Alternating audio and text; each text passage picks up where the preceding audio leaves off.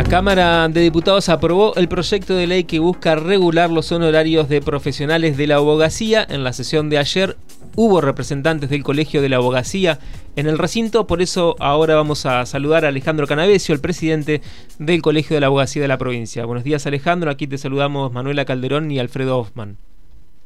Hola, buenos días. Bueno, muchísimas gracias por comunicarse. Saludo a la mesa y a toda la, audiencia de ustedes. Bueno, Alejandro, contanos un poco de qué se trata esta media sanción que obtuvo un proyecto que ustedes estaban esperando mucho, tiene que ver justamente con los aranceles de eh, abogados y procuradores.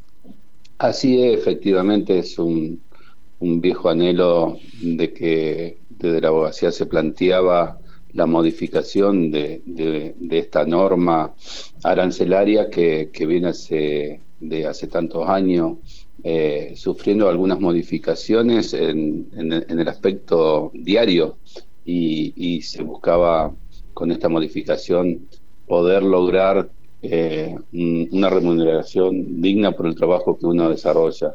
Fueron proyectos que se habían presentado en su momento y bueno, eh, han sufrido obviamente el trabajo, el tratamiento, los consensos necesarios para poder lograr esta media sanción que, que obviamente agradecido estamos con, con los legisladores, eh, Karina Ramos que fue la, la presidenta de la comisión que llevó adelante las convocatorias y, pudo llevar adelante los consensos necesarios para que salga por unanimidad, por lo cual estamos muy, muy satisfechos y agradecidos por los logros.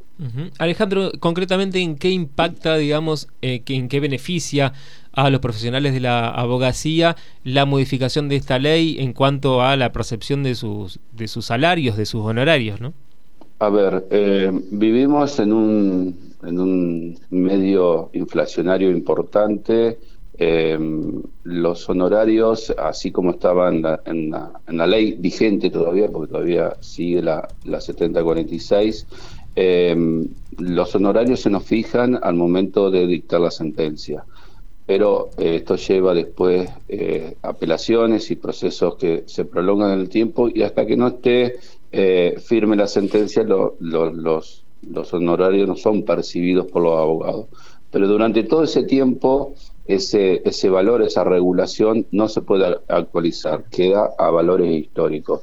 Vos imaginate una regulación de honorarios de hace tres o cuatro años atrás, percibirla ahora ha perdido el, el, valor adquisitivo de la misma. Lo que se pedía eh, hace tiempo que se viene es esta modificación de que los honorarios sean establecidos como deuda de valor, es decir, que al momento de la liquidación, al momento del efectivo pago de esos haberes, eh, guarden relación eh, con el valor propio que, tiene que tener esa regulación. Entonces se buscaba una unidad arancelaria distinta a la que se estaba eh, promoviendo, lo cual se ha conseguido con esta modificación que se plantea ahora, más allá de otros aspectos que se fueron introduciendo dentro de la norma, pero lo básico e importante es esto de que no vamos a perder el valor adquisitivo de nuestras regulaciones. Alejandro, ¿cómo se regula, hoy para, para la gente que, que no entiende justamente esto, eh, cómo se regula hoy esta unidad arancelaria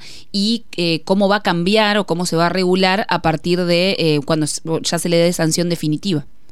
Nosotros tenemos la, la nuestra unidad arancelaria está equiparado a, al jurista previsional.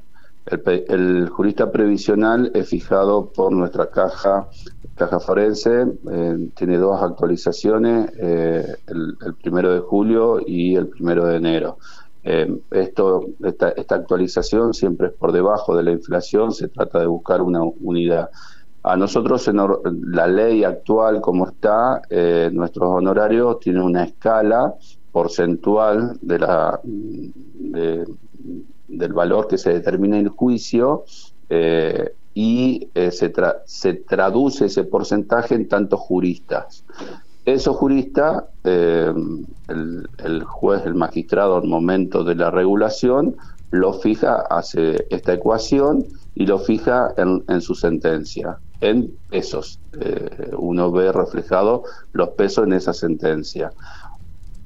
¿Qué es lo que se eh, pasaba de que nosotros, bueno, con todos los otros procesos de apelaciones, tanto de Cámara como eh, de inaplicabilidad de la ley, eh, pasaban tres o cuatro años y esos pesos que fueron regulados no se producían actualizaciones porque nunca quedaron firmes honorarios. Hoy, esos, los magistrados, si se sanciona en Cámara de Senadores y esto pasa a ser ley, que consideramos que va a ser así, lo que van a hacer los magistrados es fijar unidad eh, de valor, es decir, está atado al salario de un juez de primera instancia, lo cual a nosotros nos van a fijar una unidad arancelaria, tanta unidad arancelaria, y al momento de liquidar dentro de dos o tres años ese juicio, vamos a tener esa unidad arancelaria que va a ser también una ecuación matemática, pero que va a ser actualizada.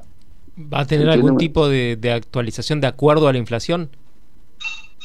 Lo que pasa es que eh, nosotros vamos a estar atados al salario de los magistrados. Si los magistrados tienen, ustedes saben de que los magistrados son eh, tienen una ley de enganche donde la Corte Suprema de Justicia hace actualizaciones eh, durante el año. Producen uno, dos, tres aumentos. Bueno, ese salario del magistrado se va a ir actualizando.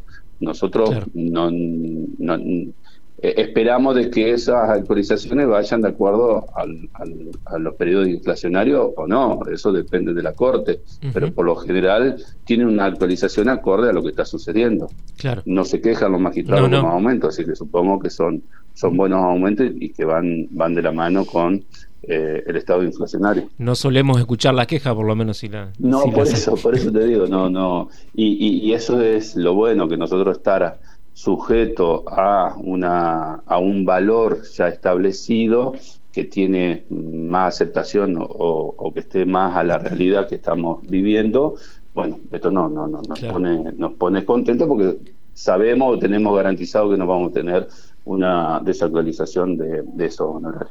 Alejandro, ¿todo esto fue charlado con las distintas seccionales del Colegio de la Abogacía en la provincia? ¿Están todos de acuerdo? Exactamente, eso es lo que te vuelvo a, manifestar, destacar de, de, parte de los diputados y diputadas que han, han invitado a, participar y a escuchar a cada uno a lo largo y a lo ancho de la provincia. Se han mantenido reuniones en, la Comisión de Legislación y, bueno, eh, el, escuchar, el saber de primera mano, eh, por eso digo que ha sido un trabajo mancomunado, en conjunto, la, fuerza de todos los presidentes de secciones ha llevado a, visualizar la situación de cada uno de los, colegas. Lo dijeron, lo manifestaron muy bien cuando defendieron el proyecto en el día de ayer, eh, que se asombraban de que hay muchos colegas que que, han decidido dejar la profesión y dedicarse a la docencia o a relaciones de dependencia porque no pueden eh, subsistir con los magros eh, ingresos que tienen por la profesión. Y para tomar dimensión... ha sido recepcionado, visualizado y, bueno, y volcado en esta norma. Para tomar dimensión, digo, porque es una de las profesiones liberales que, que más profesionales tiene, creemos, eh, a nivel provincial y nacional. ¿Cuántos abogados y abogadas hay en la provincia y particularmente en la ciudad de Paraná? 4.700 eh, abogados matriculados eh, con matrícula activa. Eso no implica de que trabajen los, los 4.700. Hay muchos que se dedican bueno, a actividades y mantienen por la jubilación, mantienen su matrícula. Y en Paraná, 1.900 no llega al 50% de, del padrón que tenemos en la provincia. La mayor concentración está en, está en la ciudad de Paraná. Em, te vuelvo a repetir, o sea, si, si vamos por la media por habitantes que hay en, en la provincia, eh, este, consideramos que es un, un número importante de profesionales que se dedican a, la abogacía. Ahí me quedó una, una duda, Alejandro, en comparación con, con, la justicia federal, ¿cómo se regulan los, cómo se regulan los honorarios en la justicia federal? En la justicia federal tienen también un, sistema parecido al que vamos a tener. Eh, cuando se sancione es una unidad, UMA se llama, eh, que es una unidad también eh, que está atada a, los ingresos de los magistrados y, va a tener mucha, mucha relación. Hoy está hay muchos que trabajan en la justicia federal por, por los buenos eh, honorarios que se regulan, digamos, los juristas eh, traducidos después de NUMA hace una, una muy buena una muy buena regulación. Muy bien. Bueno, muchas gracias Alejandro por este contacto, por esta entrevista. Esperemos que avance también en el Senado el proyecto. Muchas gracias, eh, muchas gracias a ustedes y, otra vez agradecerle a todos los legisladores que unánimemente han entendido la situación en que está atravesando la profesión de la abogacía. Gracias. Gracias. Hasta luego. El presidente del Colegio de la Abogacía de la provincia, Alejandro Canavesio, pasaba por Radio Diputados. Las voces de los protagonistas en Radio Diputados.